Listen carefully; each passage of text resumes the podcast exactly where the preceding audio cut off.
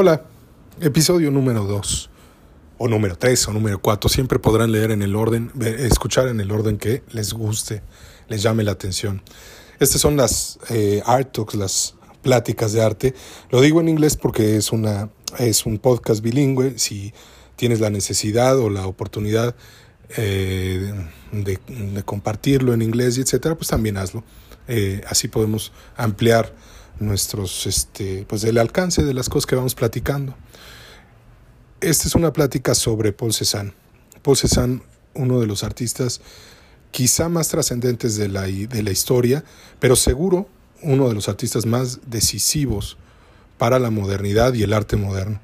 Eh, Paul Cézanne está activo desde los años, especialmente los, los 1860-70, ya como parte del impresionismo. El, si no amigo, eh, sí conocido de alguno de ellos, termina por ser parte del grupo, de participar de todo lo que es el impresionismo, en aquel grupo que exponía en el Atelier Nadar en París, en aquel grupo que toca la, toma la pintura y la saca del estudio y la lleva al campo, a los caminos, a las calles, porque ahora es una de las razones principales por las que hay impresionismo, ahora se podía comprar incluso tubos de óleo. Así que con todo y caballete ahí van a la calle, ahí van a la montaña. Eh, menciono calle porque ellos son los primeros que empiezan también a reflejar a este mundo moderno, este mundo que está empezando a tener trenes, que está empezando a tener caminos, incluso para finales de siglo algún coche, mm, barcos de vapor, el impresionismo junto, y, y Cézanne junto con ellos, pinta con optimismo este, este primer progreso, un progreso que además está abocado a la ciencia, algo que va a ser fundamental para Cézanne. Cézanne es también conocido como un pintor naturalista, pero no por ese naturalismo eh, anterior a su época, sino un naturalismo también porque está preocupado por los efectos de la ciencia para, como, en el conocimiento humano. O sea, uno de los caminos para conocer también es la ciencia. Lo digo también porque para nosotros en el arte, el primer camino del conocimiento es el arte. Y después vienen los demás modos de conocimiento. Sé que para la sociedad en completo, el, primer modo de conocimiento podría ser místico, Dios, espiritual, o podría ser, en segundo lugar, científico. Sin embargo, en el arte, el proyecto moderno dice, conozcamos a partir del arte. Y sí, el arte es una vía de conocimiento y Paul lo ofrece, lo descubre en la medida en que empieza a involucrarse también con el optimismo científico propio de su época. Él toma, por ejemplo, ideas alrededor del método científico, la, la afirmación del método científico, y así es como él trabaja.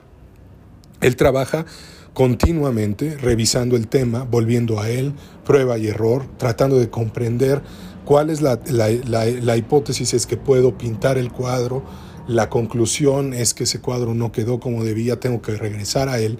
Y él es consciente de esto. Habla con sus amigos de orografía y habla con sus amigos de geografía. Ciencias que se están desarrollando durante el periodo sino naciendo en su versión moderna. ¿no? Ahora, en el caso de Paul Cézanne, por ejemplo, uno de los optimismos subrayados con la ciencia y la técnica se puede ver en una pintura que se, que se llama Nieve fundiéndose en Fontainebleau de 1879-80. Una pintura que en un momento dado eh, comenzó a partir de una fotografía. Existe la fotografía y desde esa fotografía él vuelve al estudio y hace una nueva pintura. Este es un fenómeno especial.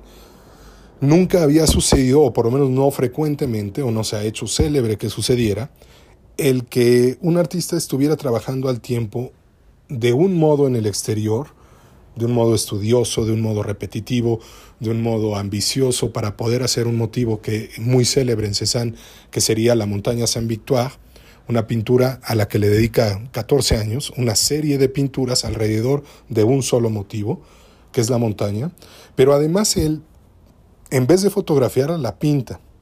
Fíjense cómo es distinto al proceso con el que hace en Fontainebleau, donde es, eh, decide tomar la fotografía y regresar a su estudio y construir. Es que la fotografía y la pintura de la nieve derritiéndose en Fontainebleau es referencia para los cuadros que él quiere generar. Y la montaña Saint Victoire es un motivo que entender.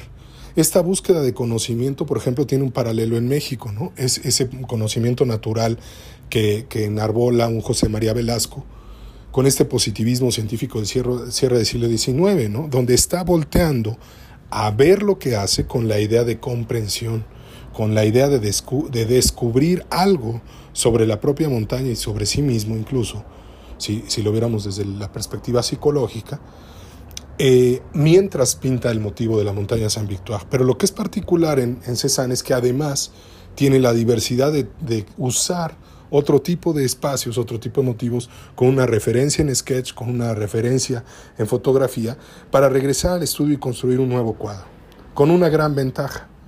El nuevo cuadro que produce Cézanne no es un nuevo, una nueva representación de lo que ya vio, sino un nuevo cuadro literal se puede ver en, en, diferentes pinturas, sobre todo de esto a lo que conocemos como bodegones. ¿no?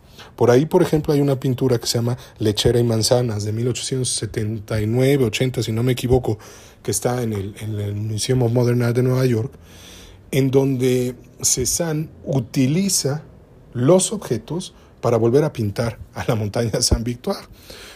Esto, por ejemplo, yo lo descubrí en, en la exposición Cite non Cite que se presentó en el Thyssen-Bornemisza, eh, que lo organizó Guillermo Solana eh, por ahí del 2015, 14. ¿no? Y, y, una de las cosas que, que se puede ver en esta composición es que la composición emula la forma de la montaña San Victoire. Sin embargo, no tiene nada que ver. Los pliegues de esa servilleta podrían ser la propia montaña. De modo que Cézanne no deja caer el tema, sigue persiguiendo su motivo, sigue tratando de, de. ¿Qué es lo que quería entender de la montaña? ¿O por qué le sirvió, sirvió de tan gran pretexto? Nunca lo sabremos. La historia es, siempre permanecerá como un, un, un hecho indefinido del que no podemos saber todo. Solo tendremos aproximaciones a la historia.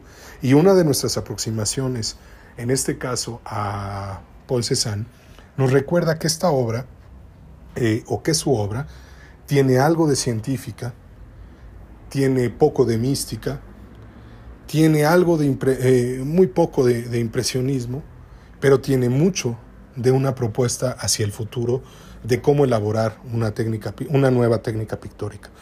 Se ha dicho mucho que en, en estas líneas, en estas geometrías de los paisajes de Cézanne, se adivina ya una lógica cubista. Sin embargo, es malentender un poco, es ser un poco ligero y malentender un poco tanto a Cézanne como a, como a Picasso. Eh, es un hecho que dentro del proceso científico naturalista de, de, Paul Cézanne existe una versión matemática, geométrica del cuadro, una idea de composición, vamos, algo de tradición está involucrada en la manera que pinta. Sin embargo, basar el arte en esta matemática eh, no tiene ninguna lógica para Paul Cézanne y sí la tiene en cambio para el primer gran, el segundo gran proyecto moderno que sería Pablo Picasso y Braque haciendo el cubismo, eh, que sí utilizan a la matemática y a la geometría como algo no realmente entendido, sobre todo en sus eh, ideas tridimensionales y cuatrodimensionales, eh, por la pintura que anterior a ellos.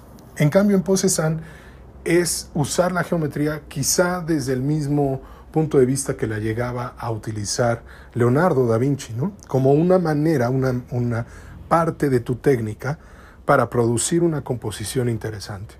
Entonces, eh, Paul Cézanne es todos estos misterios, es todas estas intereses que nos está hablando de un hombre, de un artista moderno, un artista que está en proyección de sus propias ideas, en búsqueda de sus propias ideas, en renovación de sí mismo, de la técnica, del motivo, de la razón por la que hace arte, de la búsqueda del arte. Para seguir entendiendo a Cézanne, no basta eh, con ver una montaña San Victoire, habría que hacer como él, habría que tratar de ver la que está en Escocia, la que está en Francia, la que está en eh, Italia, porque hay cientos de montañas San Victoire repartidas. Existe en acuarela, existe en óleo, se habrá vendido muy bien, sería bueno investigarlo, ¿no? Se la habrán festejado mucho, habría que investigarlo. Eh, recuerden que nuestra, nuestras pláticas siempre están abriendo preguntas, no solo cierran respuestas, no solo les dan una idea, una serie de respuestas alrededor de lo que significa un artista como Paul Cézanne, sino también nos dejan preguntas. ¿Por qué esta gran persecución de la montaña Saint Victoire? ¿Es solo una alegría? ¿Es solo un, gran, un motivo eh, al que le va bien? Pero cuántas cosas puede haber perseguido Paul Cézanne que pintó no solo esa montaña en serie, sino también, por ejemplo, lo hizo con estas manzanas y estos platos, en donde cambia la idea de la perspectiva.